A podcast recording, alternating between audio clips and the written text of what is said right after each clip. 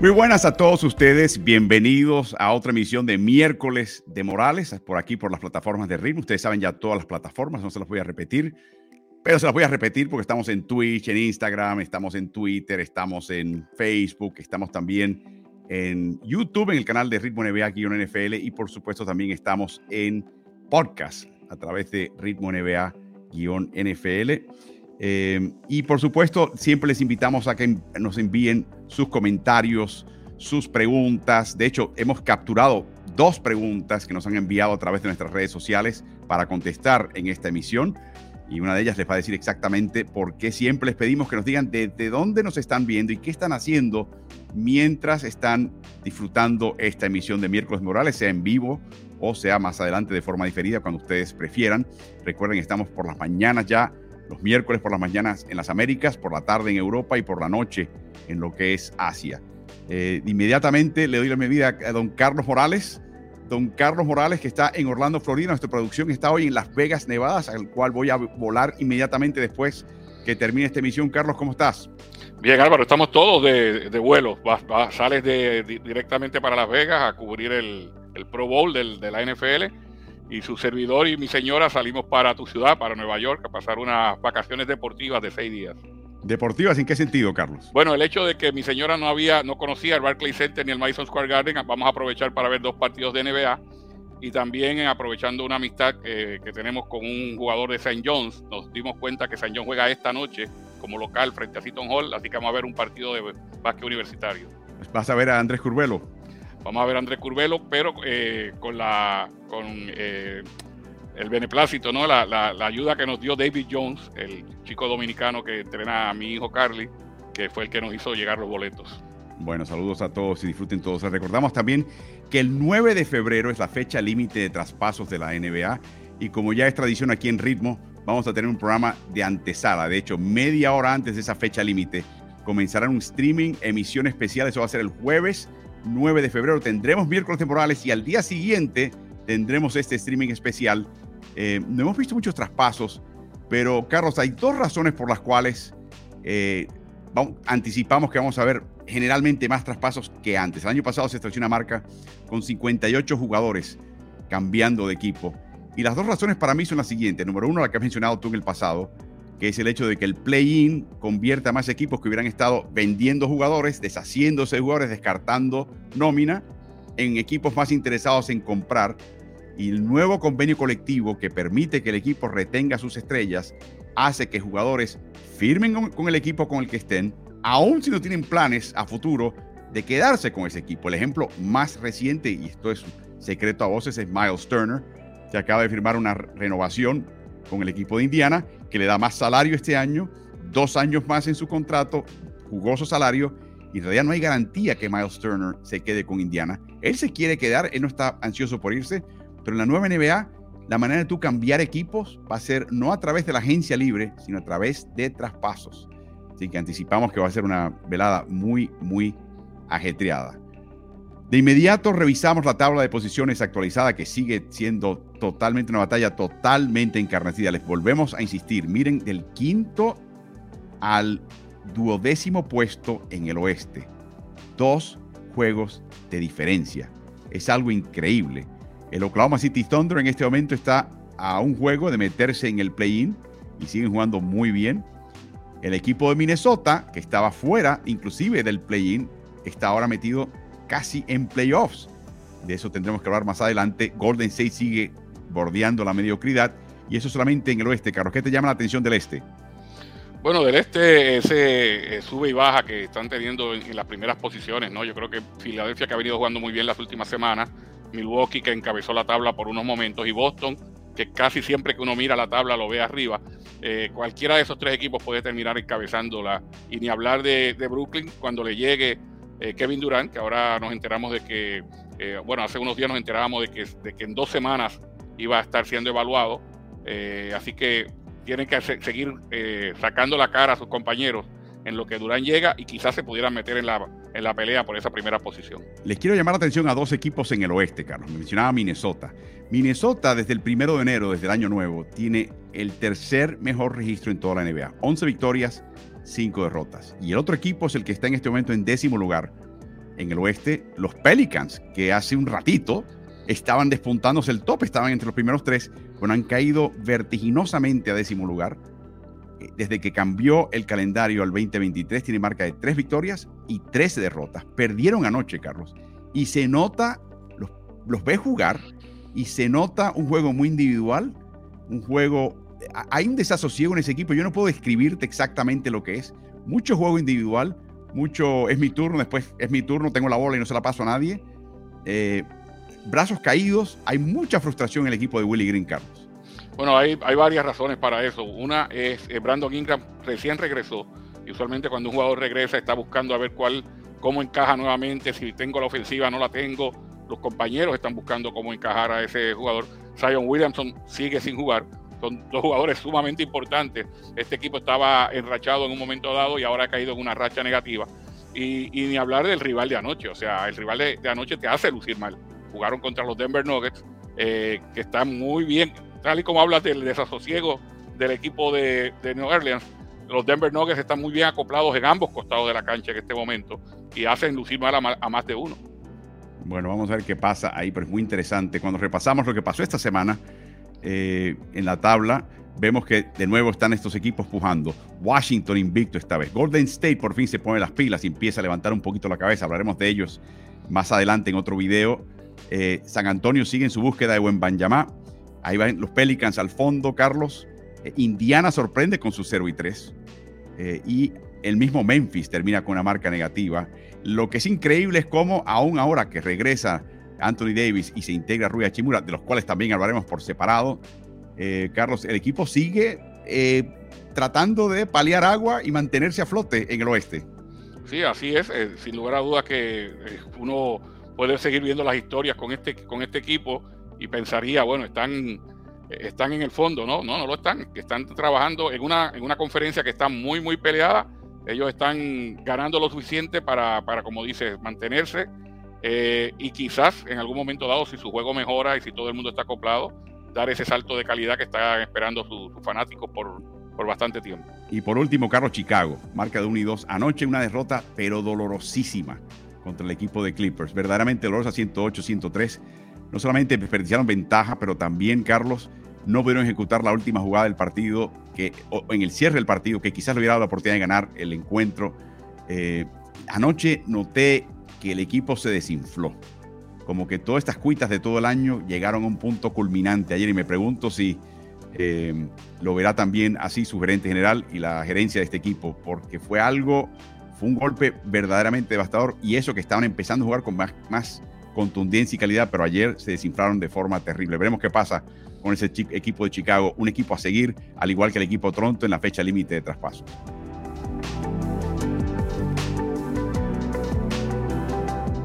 Entre los entremeses del día de hoy, Carlos, NBA University, que es una plataforma que le encanta hacer estudios avanzados, estadísticos y matemáticos de la NBA, acaba de publicar una gráfica interesantísima que habla sencillamente, y es un estudio que le llaman una desviación estándar, eh, la desviación típica o desviación estándar, que básicamente cuantifica la variación o dispersión de un conjunto de datos numéricos, en este caso el porcentaje ganador de los 30 equipos de la NBA en cada temporada, y lo hace a través de temporadas.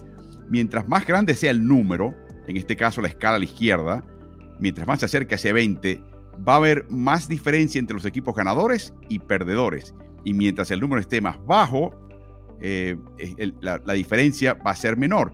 Y es exactamente lo que les estamos mostrando en las gráficas de la actualización de la tabla de, NBA, particularmente en el oeste, donde del 5 al 13 las diferencias dos juegos. Hay una competitividad este año que habría que remontarse hasta el 84 para ver algo similar. Y previo al 84, habría que remontarse al 77, que fue la temporada más competitiva en cuanto a la diferencia entre el puntero y el que está abajo eh, en toda la NBA. Eh, Carlos, esto no nos sorprende y me pregunto si tiene mucho que ver también con este, este, esta situación donde los equipos están ya casi todos al tope del tope salarial. están tratando de buscar mejorar eh, por intercambios, hay menos tanking. Creo que estamos empezando a ver un poquito el efecto de todo eso.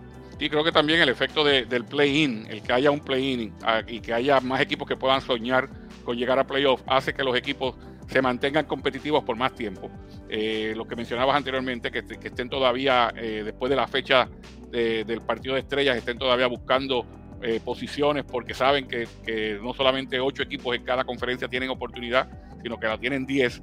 El que está 11 y 12 quisiera estar 9 o 10. O sea que yo creo que ese es el efecto acumulativo de todo el mundo pensando que tiene oportunidad y de esa manera todo el mundo jugando a tope, menos tanking y por eso tenemos esa temporada eh, tan nivelada, aparte de, lo, de lo que salta a la vista, ¿no? De que los equipos en términos de talento están nivelados.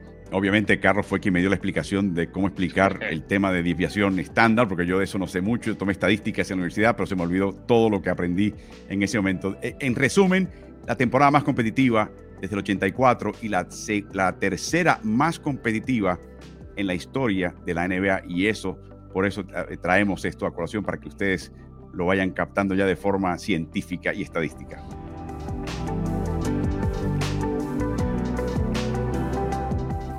Un equipo, Carlos, que ha sido la verdadera revelación este año y no de forma positiva, es el equipo campeón defensor. ¿Qué está pasando con Golden State? Es verdad que perdieron a Gary Payton el segundo, es verdad que perdieron a Otto Porter y ahora los están extrañando y de qué manera. Y lo hemos hablado aquí en videos previos que pueden hallar en la página de YouTube de Ritmo NBA-NFL. Eh, Carlos, pero en los últimos 40 años, escucha esto, desde la temporada 83-84, solamente los Rockets del 94-95, el famoso, no, subestimen el corazón del campeón, fue el único equipo que ganó un campeonato sin haber ganado 60% de sus partidos en temporada regular. O sea que vino de abajo para poder ganar un campeonato. Cada otro campeón tuvo al menos 52 triunfos. Golden State no, no va ya, no va a alcanzar eso este año. Eh, tienen marca ahora 26 y 24.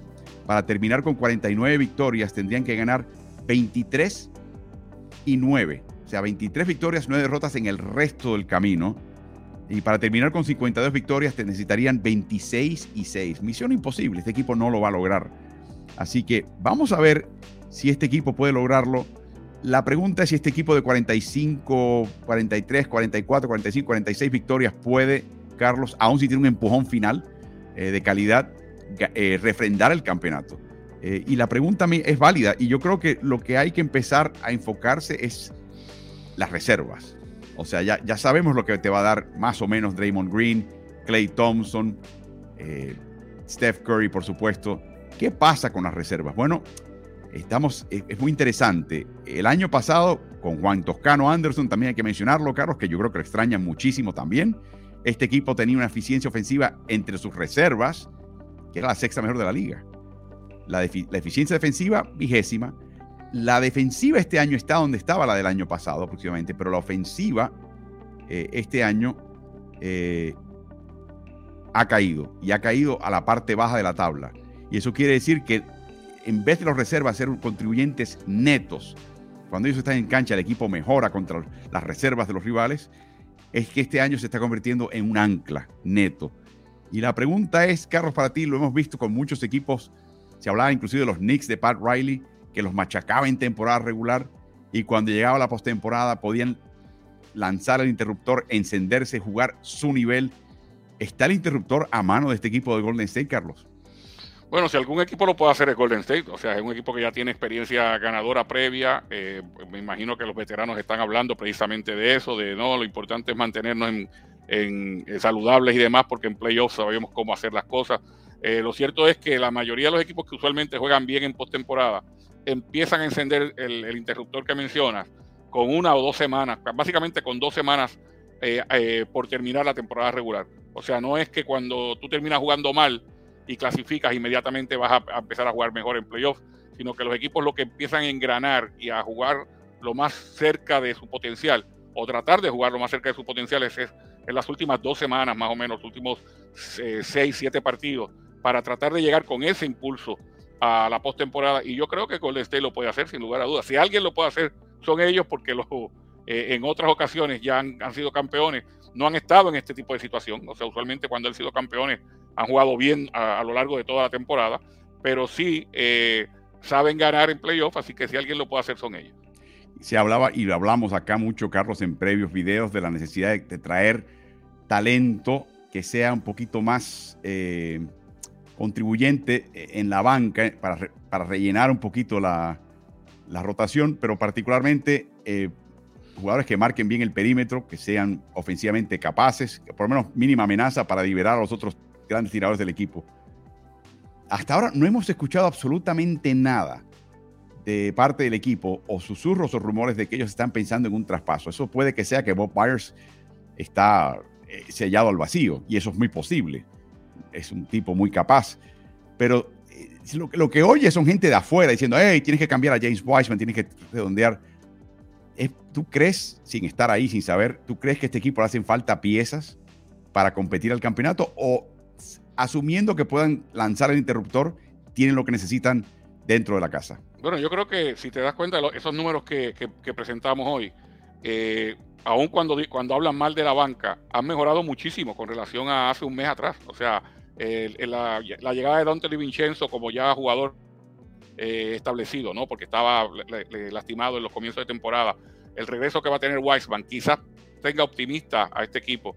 Lo que sí es importante señalar es que eh, la, salida de Otto Porter Jr., la salida de Gary Payton, eh, son salidas importantes. A veces los equipos, cuando tienen un cuadro titular o tienen los primeros seis o siete jugadores, ah, ya estamos hechos, ¿no? Con esto es que ganamos, ¿no? En la nueva NBA de la que estamos hablando, la banca es bien importante porque las bancas se cargan de minutos precisamente porque se le da mucho descanso a los titulares.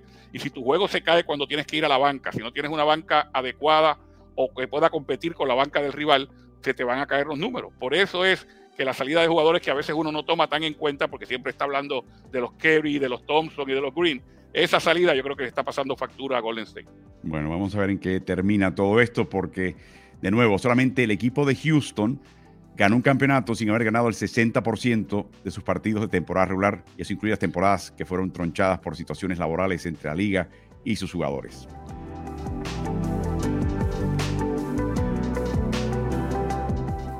Su racha de siete triunfos consecutivos se vio tronchada hace un par de días en Orlando. Dicho sea de paso, Orlando se está convirtiendo en un equipo que está tumbando cocos, que está tumbando eh, rachas a equipos potencias eh, en la NBA. No sé si es porque lo subestiman, no sé por qué, pero se, está convirtiendo en una especialidad del equipo de tu ciudad, del Orlando Magic, Carlos.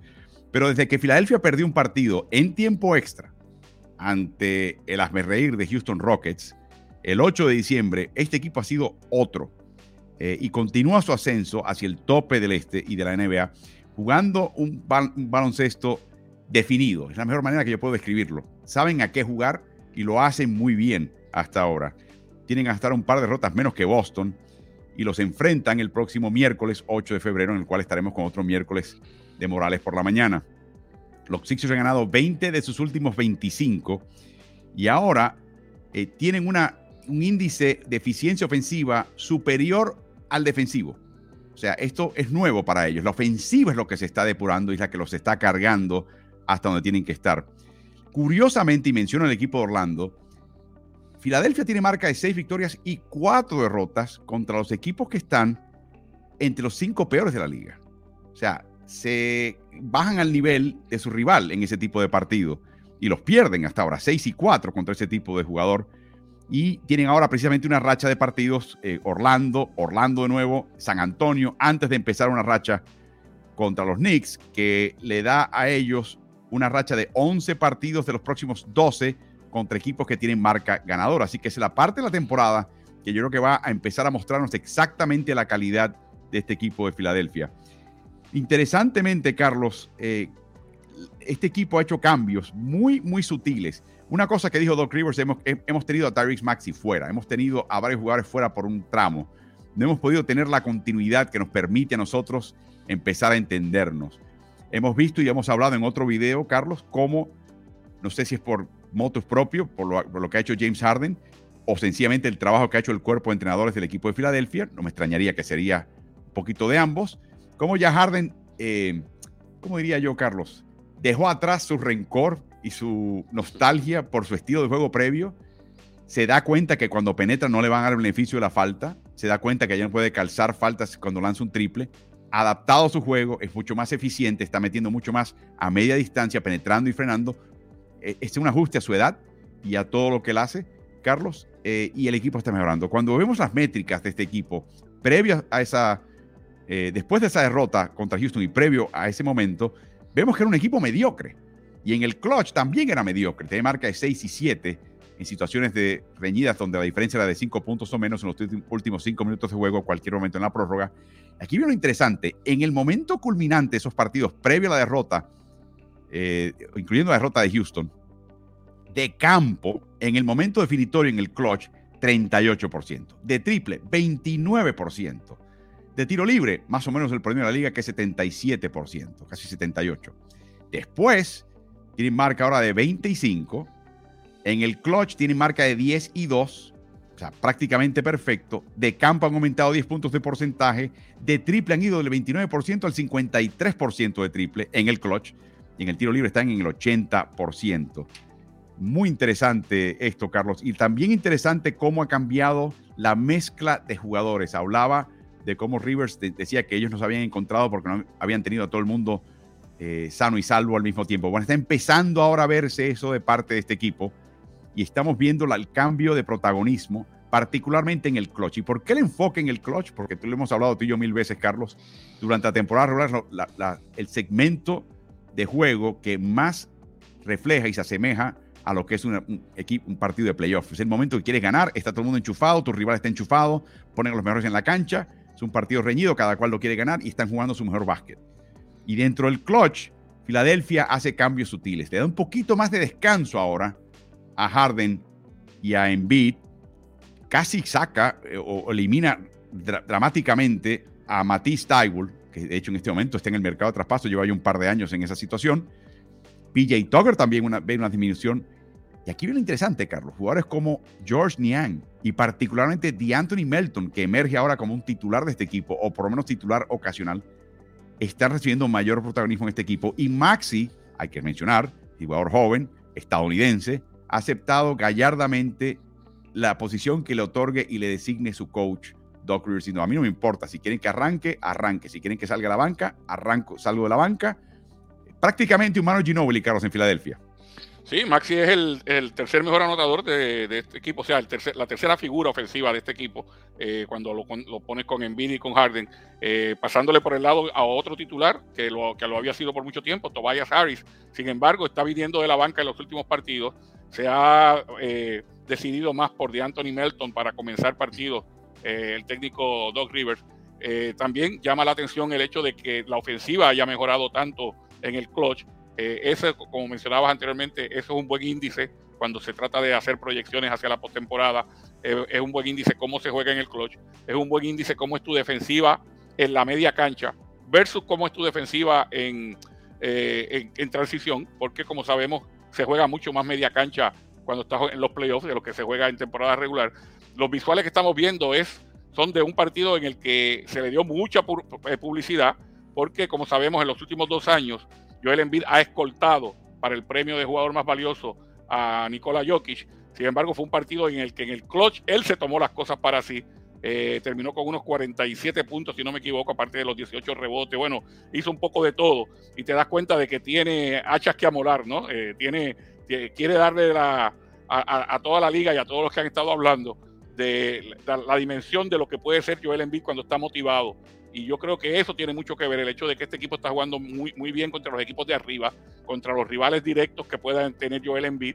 Y ese partido eh, fue bien importante, lo vimos de principio a fin, cómo comenzó eh, dominando básicamente Jokic y cómo, lo, y cómo se fue dando el cambio hasta que finalmente Embiid terminó con unos números increíbles. Claro, Jokic siempre contribuye de otra manera, por ejemplo, en las asistencias, eh, pero en la parte final del partido hubo cuatro posesiones consecutivas en las que si Filadelfia fallaba, Denver tenía chance de ganar el partido y en las cuatro anotó Joel Embiid. Y 47 puntos, Carlos. y, esto no es nuevo. Cada vez que se presenta un gran pivote de la liga, o particularmente Jokic, Embiid se crece. O sea, eso dalo por descontado. Eh, y es algo que... La otra cosa que vieron en esos, en esos visuales es para Filadelfia. O sea, para el estándar muy bajo de Filadelfia el balón está moviéndose un poquito más, Carlos. Hay mayor movimiento de jugadores sin el balón y de el balón. Y tú recuerdas ese primer partido de la temporada de Filadelfia, donde no e, era como era como si como si esa mañana hubieran conocido al coach. O sea, no, hubo preparación alguna. Era, era, como que, ah, espérate, empezó la temporada. Ah, no, se me olvidó que era hoy. E, o sea, tú ves, observen, si puedes, si tienen eh, League Pass, observen ese primer partido y compárenlo con el partido contra Denver. Día y noche. La identidad ofensiva ya se conoce. El pick and roll, Carlos, de entre Harden y Embiid están afilando esa hacha. Y, ya cada cual eh, está muy cómodo sabiendo lo que tiene que hacer. Es algo impresionante. Sin embargo, Carlos, hay un rasgo bien interesante de estos Sixers. Pese a poseer la sexta mejor defensiva en la NBA, hay señales que cada vez más se van a apoyar de la ofensiva para llegar a donde ellos quieren, que es un campeonato. En la media cancha, antes de la derrota contra eh, Houston, era la décima mejor ofensiva de media cancha, ahora es la quinta mejor. Y en transición, este es otro elemento que es muy de Harden, eh, estaban octavos antes de esa derrota y han mejorado a una friolera de 134 puntos anotados por 100 posesiones de transición. Es increíble. Y menciono esto, Carlos, porque Harden, que quizás en un pasado le hubiera gustado traer el balón al costado ofensivo, ahora está mucho más eh, desprendido el balón, toma el balón y quizás por, por, para no tener que correr toda la cancha, lo, lo pasa al frente a Maxi o a alguien que se haya fugado al frente para que ellos resuelvan sale del balón mucho más temprano. Eh, estaba mencionando anteriormente la cantidad de pases que, viste en el partido de Denver. Bueno, eh, esto es función del, del, armador, es función del hombre que tiene el balón en las manos, que está saliendo del, del balón con frecuencia del pick and roll. Tan pronto le cierran esa puerta de él pasarle a Embiid, no tiene ningún problema en pasarla a cualquier otro de los jugadores con confianza en que pueden ejecutar bien. El caso de Nian, que está hartándose de puntos en, la, en, en, las esquinas usualmente. El caso de Maxi, a quien le entrega el balón para que trabaje uno contra uno. O sea, eh, un armador mucho más desprendido en el caso de Harden da para que haya mejor movimiento del balón y más fluidez en el ataque. va a ser interesante. Ahora, hay algo que preocupa un poco hasta cierto punto, pero quizás no tanto, tú me comentarás, Carlos, y es, mencionaba que lo que siempre había sido su carta de presentación en la defensiva. últimamente, desde ese 9 de, de diciembre, la defensiva en transición ha caído. Y las gráficas que presentamos lo van a decir. En la media cancha, la defensiva era la duodécima antes de esa derrota contra Houston. Desde entonces es la tercera. Se aprietan tuercas en el costado defensivo en la media cancha. Pero en la transición, o sea, antes de que se arme una defensiva de media cancha, han caído de décimo en la liga a vigésimo tercero, o sea, octavo peor en toda la NBA. Pero, Carlos, ¿qué impacto tiene esta gráfica en lo que ellos van a ver en los playoffs? Pero hay dos cosas. La primera es que si tomas en cuenta su eficiencia ofensiva en transición, todavía le sacan un par de puntos a su, a su mala defensiva de transición, por llamarle de alguna manera. Y el segundo punto que, quería traer es que usualmente esas ofensivas en transición desaparecen, eh, o esos ataques o esas oportunidades de transición, a menos de la mitad cuando se juega postemporada. Por eso yo no le pongo tanto énfasis a lo, a lo que uno está logrando en transición, ya sea defensiva u ofensivamente en temporada regular, porque todo eso cae entonces, uno trata de, si proyecta, ¿no? Si un equipo puede tener éxito o no eh, en postemporada, trata de ver, y tú lo has mencionado otras veces, lo más parecido a jugar postemporada, que es el clutch y es la media cancha. Son, las dos, son los dos factores donde uno se tendría que eh, concentrar un poquito más para tratar de, ver las posibilidades que tiene un equipo y sin lugar a dudas que Filadelfia en esos dos renglones está muy bien. Y para calibrar, Carlos, finalmente a Filadelfia, hice los estudios estadísticos eh, de su defensiva contra las 10 mejores ofensivas, o sea, aislando los partidos contra los equipos que están entre los 10 mejores equipos ofensivos en toda la liga y eso nos arroja unas estadísticas muy interesantes. Ya era el mejor equipo antes de esa derrota contra Houston, ha caído por un poquito a tercero, esto sigue siendo una defensiva calibre de campeonato. La transición ha caído, sin duda, de nuevo, de 126 a 133 eh, puntos permitidos en transición por 100 posesiones, están quinto peores desde el 9 de diciembre. Pero de nuevo, eh, como mencionas, uno tiene que pensar que en los playoffs lo primero que el equipo va a hacer es eliminar la transición, obligar a jugar la media cancha y ahí el equipo está aceitado. Sin embargo, Carlos sigue en la media cancha hablando de que eh, Harden encabeza un equipo que pestañea en la defensa perimetral. Es una asignatura pendiente para este equipo. ¿Podrá Harden que tiene un historial enorme de fundirse en los playoffs, físicamente fundirse en los playoffs eh, y disminuirse, al avanzar, sobre todo mientras más avancen los playoffs, como que se desaparece eh, por momentos y te das cuenta que es posiblemente algo físico. Y la otra pregunta es, y esta no la vamos a poder contestar, es si podrá Embiid jugar en los playoffs sin lesionarse, que ese ha sido el, cuco de este equipo, ha sido el problema que ha tenido este equipo, lo que ha evitado que este equipo llegue profundo. Vamos por parte, Carlos. La parte más interesante, tiene 33 años de edad Harden.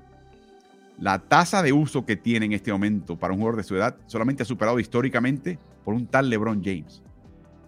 O sea, es menor que la anterior, que sus años en Houston, obviamente, pero sigue siendo bastante alta. Y, por lo tanto, es verdad que quizás uno piense en Nicola, en, Joel Embiid como jugar más valioso, pero sin James Harden, obviamente, este equipo no va a ningún lado, Carlos. Es así, o sea, definitivamente que para que Harden pueda llegar a, ser el jugador que todo el mundo quiere que sea en postemporada, o sea que los fanáticos de Filadelfia quieren en postemporada, hay que cuidarlo bastante. Hay que tratar de que sean más los minutos de Melton y de Milton eh, y que Harden de, siempre que tenga la oportunidad y por eso yo creo que, que no les va tan bien a ellos contra los equipos perdedores porque aprovecha a Doc River para darle esos descansos largos, tanto a Harden como a Embiid, en esos partidos que ellos deberían dominar. Eh, pero hay que cuidarlo, sin, lugar a dudas.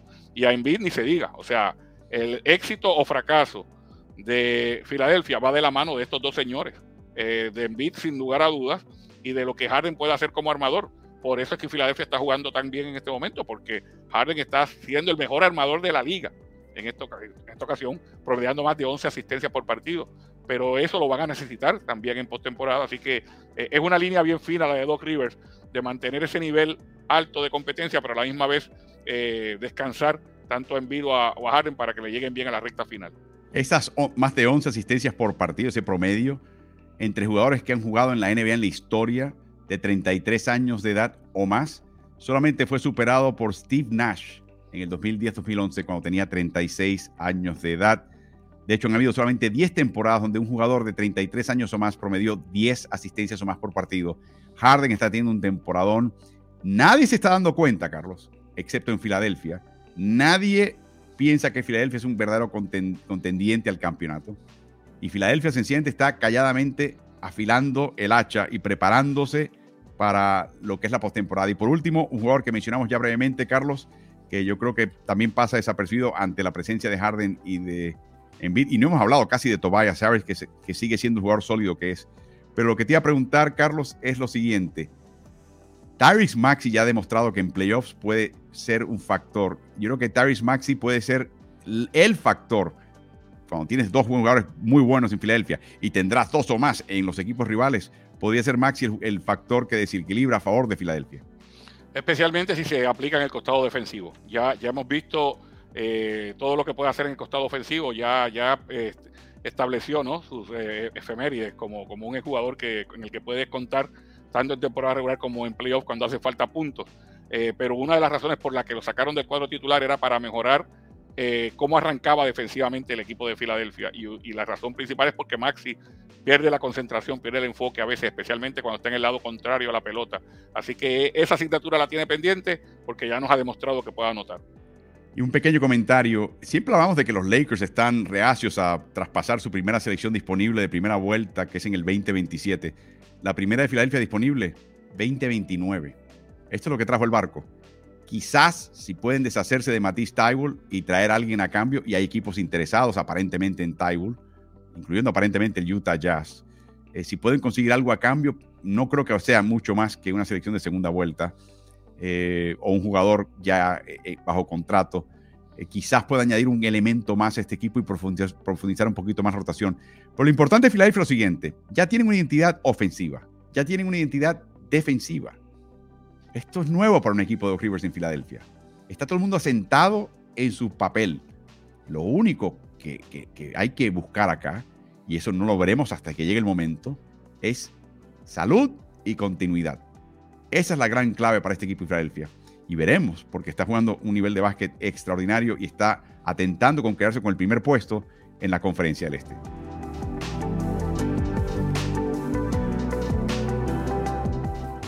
Cuando siempre les pedimos acá en Ritmo y en Miércoles de Morales que por favor nos envíen preguntas y que siempre nos dejen saber eh, qué están haciendo cuando están viendo la emisión y, y con quién lo están viendo, si están comiendo, si están almorzando, están cenando. Es porque queremos precisamente entender y conocerlos un poquito mejor. Nos llega una pregunta desde Jan Choperena. Asumo y creo que es colombiano, pero está viviendo en Adelaide, Australia, y se conecta a las diez y media de la noche de Australia para ver miércoles de Morales. Y su pregunta es, con el regreso de Anthony Davis, la llegada de Rui Hachimura y el nivel de Ron en estos últimos partidos, ¿están los Lakers para pelear el título o siguen necesitando otras piezas? Y hay que mencionar, Carlos, que anoche jugaron su segundo partido en noches consecutivas neoyorquinos, eh, eh, perdieron malamente contra los Nets, donde no jugó Davis ni LeBron James, pero le ganaron en la prórroga a un equipo de los Knicks que se descompuso totalmente en el Garden eh, y de esa manera sacaron otro triunfo. Así que, Carlos, ¿cómo contestas la pregunta de Jan? Bueno, los Lakers, para, para mi gusto, ¿verdad? Eh, cuando pregunta si tienen o si siguen necesitando piezas, yo creo que los Lakers necesitan tiradores.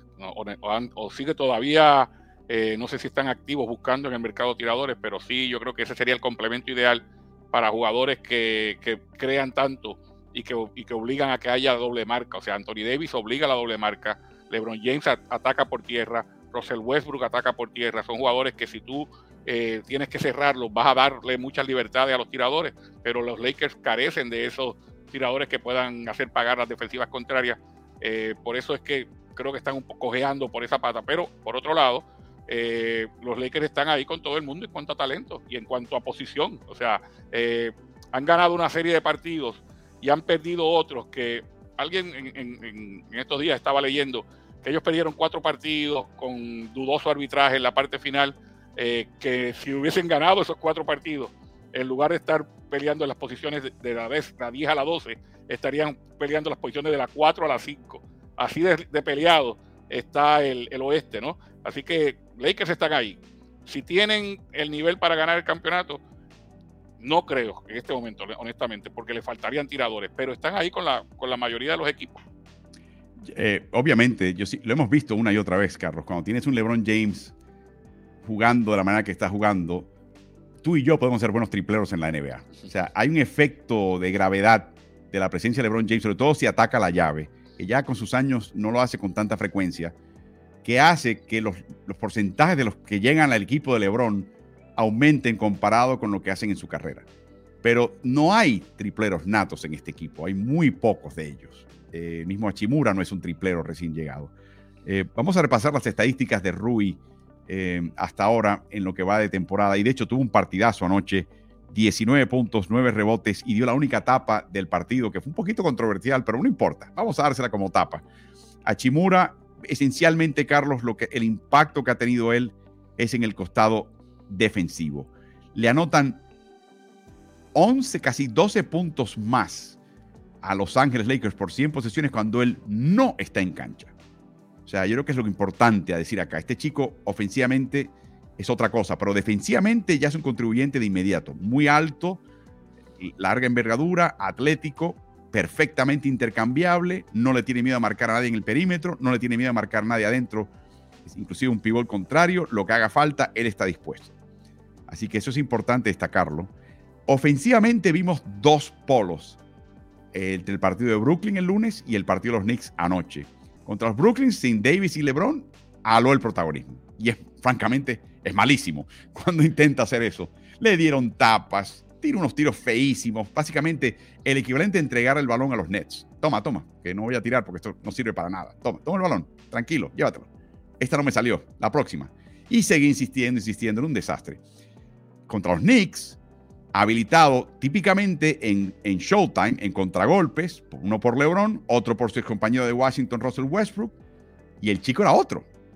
Entonces, cuando está de complemento, cuando es el anotador inesperado, sí te va a contribuir puntos. Cuando hay que aumentar el ritmo, sí va a estar dispuesto para eso.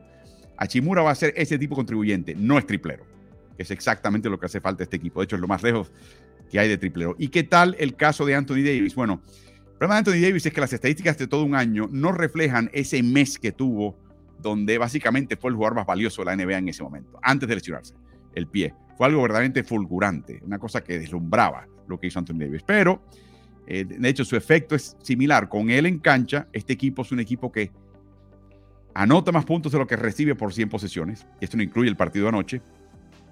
Y sin él, por supuesto, este equipo es un equipo eh, negativo que va a perder marcadores y va a perder contra el rival.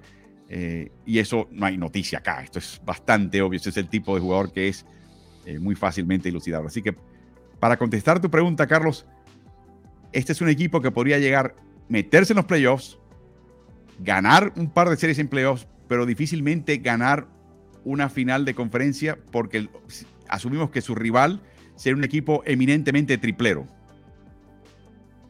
Y sobre todo eh, lo que nos dicen las dos gráficas, ¿no? Cuando las, unimos, es que eh, para tener oportunidad los Lakers tienen que tener una defensiva depurada y que esa defensiva mejora un montón cuando están Achimura y Davis en cancha al mismo tiempo. Sí. Así que vamos a ver qué pasa eh, en el caso de los Lakers. Va a ser bien interesante. Achimura tiene dos cosas a su favor, Carlos. Número uno, está más cerca de Japón.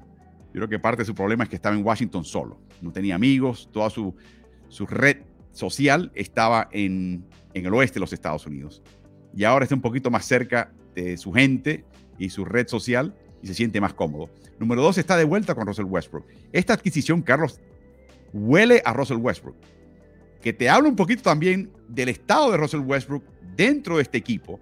Dicho sea de paso, ya se coloca entre los 10 mejores asistidores de la historia. Y LeBron, cuarto mejor en la historia, sobrepasando eh, a un tal Mark Jackson en el proceso. Em, y uno siempre se enfoca en los puntos de LeBron y se olvida que, ah, espérate, espérate, el chico también asiste. Ese es parte del juego de LeBron James, se me olvidó, ¿no?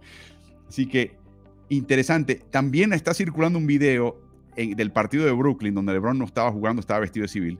Y él sale del vestidor para sentarse en la banca y está en el pasillo eh, estirándose, elongando las piernas, Russell Westbrook. Y va para allá y le da un abrazo y le da le, como que le, le, soba un poquito la cabeza. Fue, una muestra de cariño y, de, compañerismo que rara vez, rara vez rara, vez ves en, el caso de LeBron y Westbrook. Se ha dado un poquito de tensión entre ambos. Es una cara totalmente distinta. Y por último, ¿qué te parece el hecho de que Hachimura le dice a Ginny Boss que quiere el número 28 y le pregunta a ella por qué? Porque es el 2 de Gianna y el 8 de Kobe. La mujer se echó a llorar. Hay un video que está circulando en redes que Ginny prácticamente se emociona al pensar y dice, ah, este muchacho pertenece aquí. O sea que Hachimura hasta ahora, desde el punto de vista cultural y de adaptación a un nuevo equipo, está haciendo las cosas muy bien y esto eh, promete, pero es un chico que está en desarrollo. Lo importante, si dependes de él para anotar un punto, saca el rosario y empieza a rezar.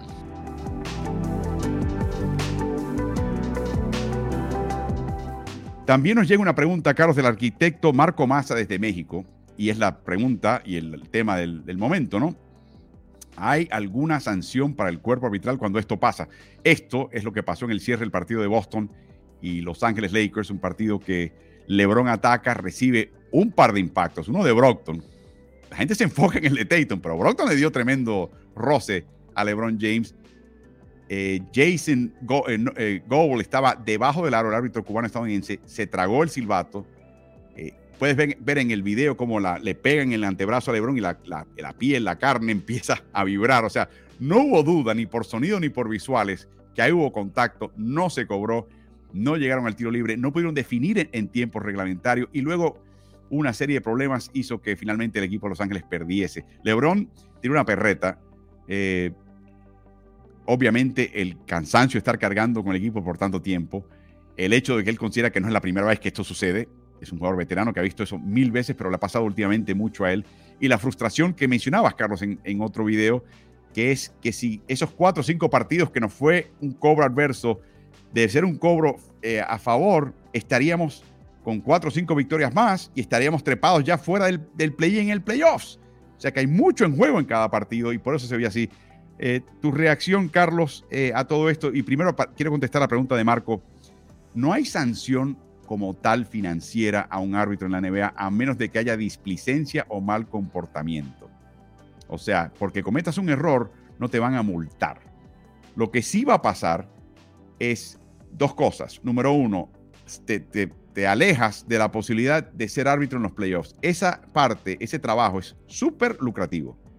Es el bono de estos árbitros. Si logras meterte entre los 36 árbitros de playoffs, de rotación de playoffs, y te asignan un partido, te pagan mucho más que un partido de temporada regular. O sea que todo el mundo trabaja para poder llegar a esa rotación y de esa manera ganar más dinero. dinero que nadie anticipaba en la casa cuando firmó contrato. Ahí te pagan X, pero de ese X no te van a retirar dinero a menos de, que hagas algo en la oficina, como cualquier otro puesto de trabajo irresponsable, eh, inapropiado, antisocial, que merezca cierto tipo de disciplina. Este no es el caso cuando cometes un error en tu trabajo, porque ¿sabes qué? Les tengo una noticia. La NBA sabe que los árbitros van a cometer errores. Increíble. Son humanos y van a cometer errores, o sea que descuentan que van a cometer errores. Así que eso es importante destacarlo. Eh, la otra cosa interesante acá, eh, Carlos, es que si cometes este tipo de errores con frecuencia, te van a reemplazar. Ese es el otro castigo financiero, entre comillas, que hay acá, Marco, y es que sencillamente el año que viene hay, tengo cinco árbitros que quieren tu puesto. Ponte las pilas y si no das el grado, fuera, próximo o próxima, el que sea o la que sea, y te sustituimos rápidamente. Eh, Carlos, eh, tu reacción al ver esa jugada, tu reacción a la reacción de LeBron James, tu reacción a todo lo que pasó y tu reacción a toda este, esta controversia acerca del arbitraje. Sí, obviamente eh, la jugada la fallaron los árbitros sin lugar a dudas. como fallan un buen porcentaje, eh, o, debería decir un bajo porcentaje durante los partidos, porque cuando uno ve el total de las jugadas que hay, eh, que pueden ir para un lado o para el otro, y te das cuenta de cómo cobran y los pocos errores que se cometen, eh, te das cuenta de que el arbitraje en la NBA es bueno, es bueno a, casi superior. he mencionado, Carlos, que mi cálculo es que los árbitros de playoffs aciertan el 85% de las ocasiones. Cuando hay ocasiones, no son los cobros, es incluyendo los no cobros, los, que no merecía ser cobrado, también aciertan. 85%. Yo quiero ver a LeBron James meter 85% de sus tiros libres. Lo quiero ver meter 85% de los triples. Y lo quiero ver encestando el 85% de sus dobles. Y después hablamos. ¿No, Carlos? Pero, pero lo cierto es que el error no hubo. Fue un error garrafal por el momento en, el que se comete, por la, la, la tensión que hay en un partido entre Boston y los Lakers eh, por la reacción que tuvo LeBron James y que tuvo el, resto del equipo, que básicamente dieron el partido por perdido. Exacto. Esto, hay que tenerlo en cuenta. O sea, ah, me fallaron los árbitros, no me la dieron. Entonces empiezas a, formar un show desde ahí, sabiendo que tienes un, tiempo extra que jugar. Eh, desde que salió de la banca eh, Beverly con la cámara para enseñarle al árbitro, ah, ya arrancaba una falta técnica. Y le dio el primer punto en la prórroga a Boston. O sea, no, el hecho de que los árbitros se equivoquen y de que no y las cosas no te salgan como te debe salir, no es excusa para tú eh, tirar el partido y decir, ah, ves, perdimos por los árbitros. No, perdieron porque no ejecutaron el tiempo extra. O sea, hubo un tiempo extra que se dio por el error eh, que cometieron los árbitros, que fue un error garrafal, pero ustedes tenían chance de ganar ese partido y prácticamente fueron sacados de la cancha en el tiempo extra porque no, no salieron a jugarlo, como eh, estaban todavía preocupados por el, por el no cobro. siguiendo con la línea de pensamiento, el arbitraje en la NBA se va a equivocar a favor y en contra tuya en un montón de ocasiones. Y lo que ocurre en muchas ocasiones es que con los errores que se cometen, todo se nivela. O sea, en muchas ocasiones vas a ser afectado por un mal cobro o por una ausencia de cobro y en otras ocasiones vas a ser beneficiado por lo mismo. Así que eso hay que tenerlo en cuenta porque, como mencionaba anteriormente, es una actividad humana y el error humano eh, va, a estar ahí involucrado. O sea, lo dejo claro porque una de las preguntas que, yo me hacía cuando estábamos dándole promoción a, este, esta edición de Ritmo NBA es, ¿hay alguna agenda contra los Lakers? No, no hay, no hay agenda ninguna contra los Lakers. No hay agenda ninguna contra ninguno de los equipos de la, de la NBA. Y hay equipos que a veces se van a sentir todavía más afectados que lo que se sintieron los Lakers esta semana. Bueno, ah, vamos a hablar un poquito más de eso porque de hecho hay, hay evidencia interesante. Para entender un poquito el contexto de Los Ángeles, Carlos. En una primera prórroga contra el equipo de Golden State, le dieron un golpe a LeBron James que le hubiera dado tiros libres que hubiera definido el partido en la primera prórroga. Perdieron en la segunda prórroga. También pudieron haber empatado el partido con Kendrick Nunn después de un triple contra Sacramento el 18 de enero con menos de 10 segundos y no le dieron esa falta. Esto es lo que mencionaba Carlos. Yo estudié los partidos los informes de los últimos dos minutos, last two minutes, el L2M, que menciono ahí en la gráfica. Los Ángeles ha tenido 19 partidos de esa índole. Ha habido 34 cobros incorrectos o no cobros incorrectos, cosas que debieron haber cobrado. Pero esos 34, 21 hubiesen favorecido al equipo Los Ángeles. O sea, Los Ángeles no se puede quejar.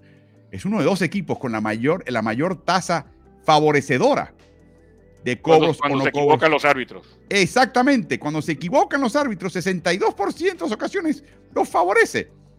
O sea que quizás hay que pensar que en vez de marca 26 y 24, y LeBron diciendo pudimos haber ganado cuatro más, quizás hubieran en, netamente perdido dos más. Si ese 62 llega al 50% o bordea, comparado con Boston, que fue su rival, que la mayoría de sus cobros incorrectos o no cobros incorrectos los desfavorecen. Ellos solamente reciben el beneficio de la duda o el, beneficio del error en el 48% de las ocasiones. Busque a Sacramento, por supuesto. ¿Y qué te parece, Carlos? Es el equipo menos favorecido por la suerte, o entre comillas, los errores de los árbitros. Solamente 13 de 36 cobros incorrectos y no cobros incorrectos les favorecen. Un 36% está al fondo de la tabla. Ya quisiera Sacramento estar en la posición de Los Ángeles Lakers. ¿Y qué tal Golden State Warriors? Está entre el tope de la tabla con un 57%. De hecho, eh, más adelante vamos a publicar la tabla completa, Carlos, que, sacó eh, un joven que se llama Scott Bornbach. Eh, eh En el top de la tabla, Los Ángeles Clippers. El segundo equipo, Los Ángeles Lakers. Tercero, Golden State Warriors. El cuarto equipo sorprende, Oklahoma, City Thunder. O sea que no hay ese tipo de prejuicio a, mercado grande. Mm, no tanto. Al fondo de la tabla, el peor de todos, Sacramento con un 36%, Utah con un 38%, Chicago con un 42%, Denver con 42%. Denver, Denver con el MVP. Al fondo de la tabla de los equipos más desfavorecidos por los cobros o no cobros incorrectos. Por último, Carlos, en ese partido de Los Ángeles contra Boston, Anthony Davis tuvo un partido flojo, 16 puntos, 0 tapas, 0 robos, un menos 16 cuando él estuvo en cancha.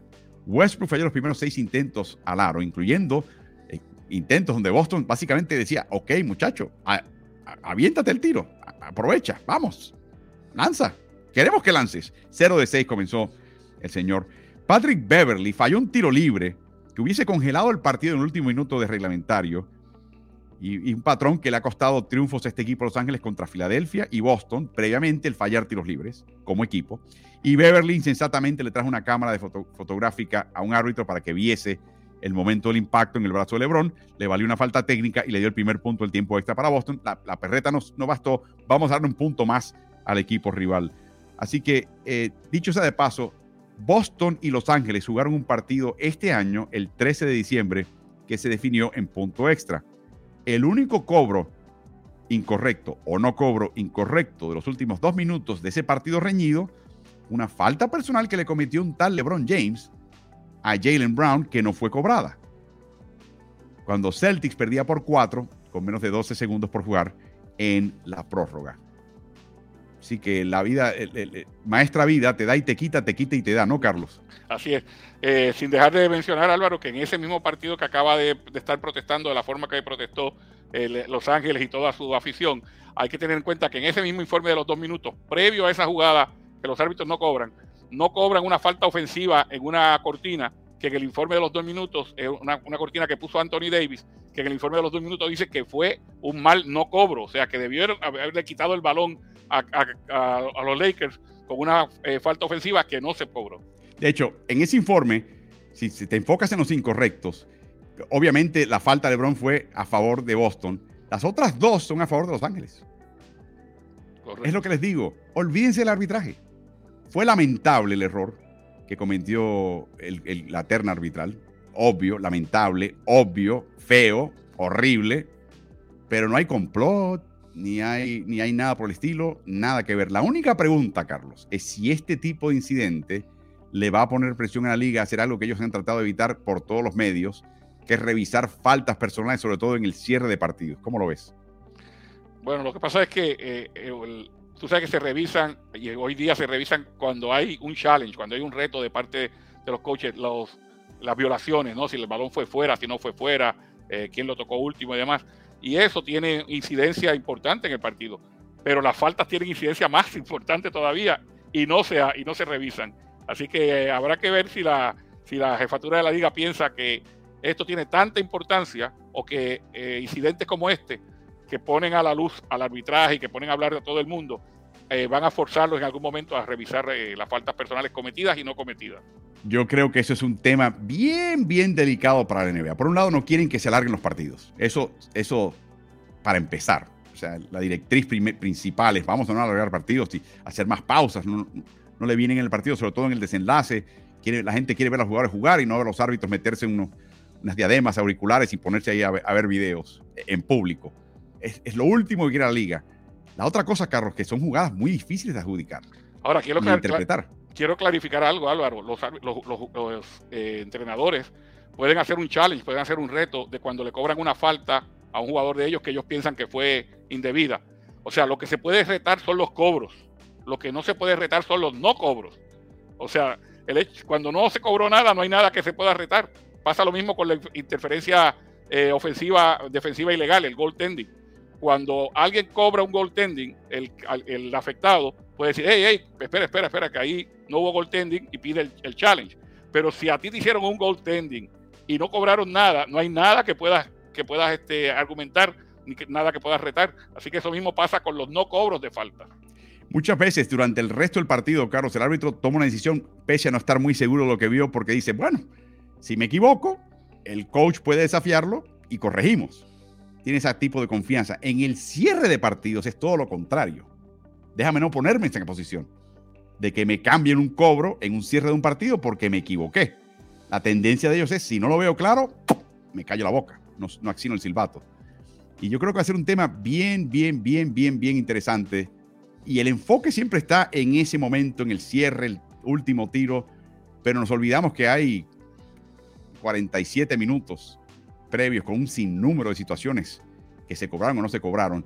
Y yo creo que ahí va a ser muy reacia la liga de ellos poder eh, cambiar el sistema. Así que Marcos Maza, eh, muchas gracias, Jancho Perena, muy agradecidos. Les pedimos a ustedes que nos envíen sus preguntas, comentarios, sugerencias, nos dejen saber dónde están viendo este streaming, a qué hora, si están desayunando, almorzando, cenando, donde quiera que esté en el mundo.